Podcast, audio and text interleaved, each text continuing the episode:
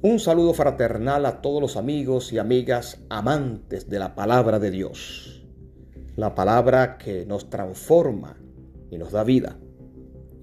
En este momento vamos a estar estudiando la esperanza, una esperanza bienaventurada, la mayor esperanza que podemos tener los seres humanos. La Biblia está llena de esperanzas, mi querido amigo. La Biblia está llena de promesas. Inclusive la Biblia tiene más promesas que profecías. La Biblia tiene más promesas que teología, que doctrina, que historia. Y eso nos quiere decir claramente que el carácter de Dios es tan amoroso que se compromete en cumplirnos su palabra.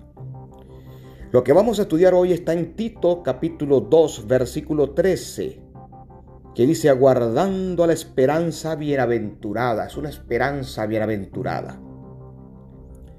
Y la manifestación gloriosa de nuestro gran Dios y Salvador Jesucristo. Aquí dice claramente que la venida de Cristo es una realidad, lo está diciendo el apóstol Pablo aquí. Y es una esperanza que trae felicidad porque es bienaventurada. Este mundo está en destrucción y necesita conocer esta maravillosa esperanza. Bienaventurada y dice manifestación gloriosa. Ya Jesús no viene para que lo maten. Ya Jesús viene por segunda vez, no a, otra vez a, a ir al Calvario. Aquí dice que viene en gloria, es gloriosa esta manifestación.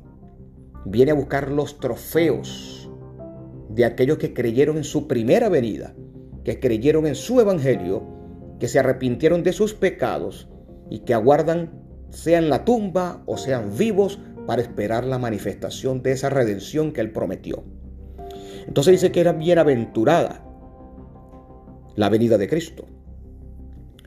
En Juan capítulo 14, Él prometió que vendría otra vez. Dice que no se turbe vuestro corazón, crean en Dios y crean también en mí. En la casa de mi Padre muchas moradas. La venida de Cristo es inminente, es real, la Biblia así lo dice. Ahora, lo más interesante es que el Señor dejó en las escrituras evidencias claras de que su venida sería visible, que su venida sería audible y en persona. Por ahí enseñan mucho que la venida de Jesús viene a raptar a su pueblo de manera escondida.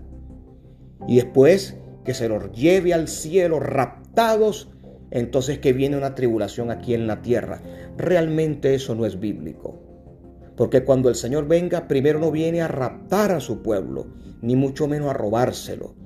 Apocalipsis capítulo 1 dice, aquí viene con las nubes y todo ojo le verá. Va a ser una manifestación visible tal cual como fue visible para los apóstoles cuando estaban ahí en Hechos capítulo 1 y capítulo 2, que ellos se despidieron con el Señor y el Señor se fue elevando en la ascensión, se fue elevando y elevando y elevando, y los ángeles le dijeron, oh Galileos, ¿qué hacéis mirando al cielo? Ese mismo Jesús que fue llevado y tomado al cielo, ese mismo Jesús volverá de la misma manera que lo habéis visto ir.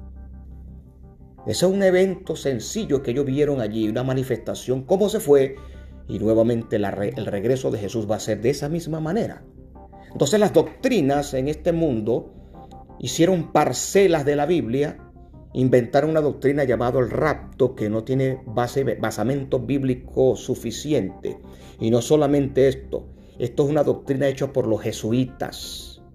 Es una doctrina llamada dispensacionalismo para borrar de la mente del protestante, del evangélico, del cristiano que somos, para borrar de la mente el concepto papal para los tiempos finales, que eso lo estudiaremos en otros momentos. Entonces, la Biblia dice claramente que la manifestación del Señor Jesucristo será visible. Viene a resucitar a los muertos según Primera de Tesanolicenses, el capítulo 4, el Señor Jesucristo, según el versículo 13 en adelante, dice, no queremos hermanos que ignores acerca de los que duermen. Nuevamente los muertos dice aquí que duermen. Pablo dice aquí que no ignores aquellos que están dormidos. Dase cuenta que Pablo no dice aquí que están en la gloria celestial ni en un infierno, están dormidos. Dice, como los que, perdón, para que no entristezcáis como los otros que no tienen esperanza. Porque si creemos que Jesús murió y resucitó, así también traerá Dios con Jesús, es decir, los resucitará a los que durmieron en él. Por lo cual decimos esto en palabra del Señor, que nosotros que vivimos, que habremos quedado hasta la venida del Señor, no seremos delanteros. Eso es lo que significa no precederemos a los que durmieron. Es decir, nosotros no vamos a ir primero al cielo y después van ellos. Aquí está diciendo claramente que los que estén vivos no se van a ir primero que los resucitados, porque el versículo 16 dice, porque el mismo Señor con voz de mando, con voz de arcángel, con trompeta de Dios, descenderá del cielo y los muertos en Cristo resucitarán primero. Y después que ellos resuciten, ahora dice, luego nosotros los que vivimos, los que habremos quedado, seremos llevados, rebatados al cielo juntamente con ellos. ¿Quiénes son ellos? Los resucitados. Entonces los que estén vivos serán glorificados, los que estén resucitados serán un mismo grupo y el Señor los trasladará al cielo.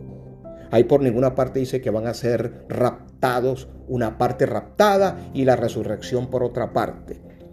Todo eso es una doctrina que le dieron vuelta hace mucho tiempo, muchos creen en eso, muchos lo predican y lo defienden, pero eso no tiene base bíblica para los tiempos finales. La venida de Cristo será audible, con voz de trompetas, dice ahí. La venida de Cristo también va a ser sobre las nubes. Usted ve en Mateo 24, 29, Mateo 24, 30.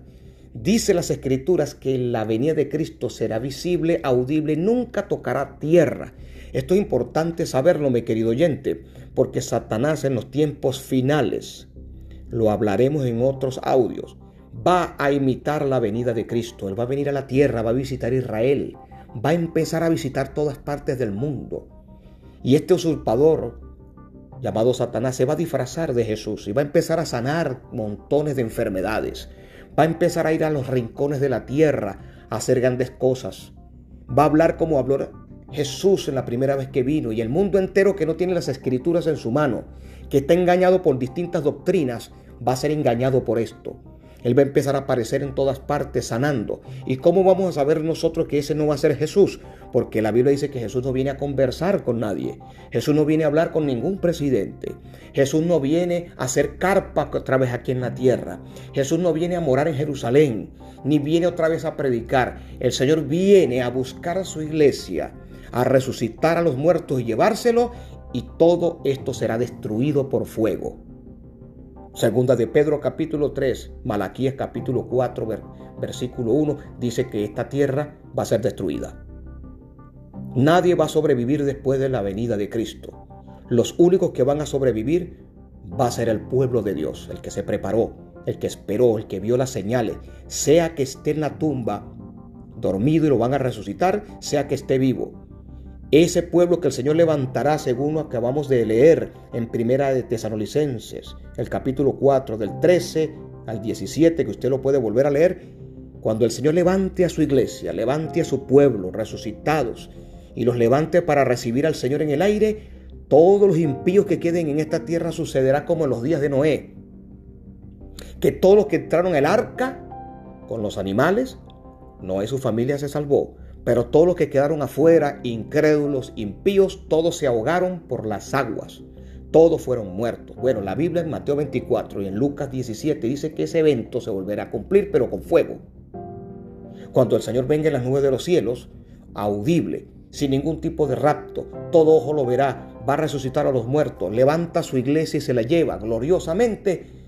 Y aquí en esta tierra no va a quedar nadie vivo todo será destruido por fuego. Los impíos arderán por fuego y la tierra quedará desolada por mil años, dice las Sagradas Escrituras. Entonces, mis hermanos, mis amigos, por eso que debemos prepararnos, porque el fin está cerca. La venida de Jesús es la esperanza más grandiosa para los seres humanos que en este mundo pone su confianza en un político. Un político de izquierda, un político de derecha, y roba el de derecha y roba el de izquierda. y los seres humanos buscando mesías en esta tierra, en los políticos, y detrás de un político o detrás de un religioso, y la gente lo engaña, mi querido, mi querido amigo, ponga su confianza en la roca que es Jesucristo, en el fundamento que es la Biblia, el Antiguo y el Nuevo Testamento, y su fe en Jesús, simiéntese sobre la roca, no crea en doctrinas falsas y crea en la segunda venida de Cristo, que dice que es una esperanza bienaventurada y una manifestación que está pronta a suceder. Que el Señor te bendiga y que esta promesa esté en lo profundo de tu corazón.